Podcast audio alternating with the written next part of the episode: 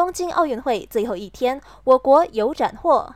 在刚刚结束的场地脚车男子麒麟赛，袖珍火箭阿兹祖在最后时段发力冲刺，以零点七六三秒的微差输给英国人杰森肯尼，但也成功为我国赢得了一枚银牌。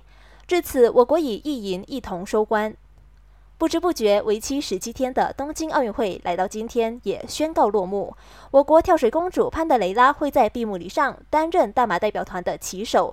晚上六点十五分，别错过 H 频道七八一或七八五直播的东京奥运会闭幕典礼。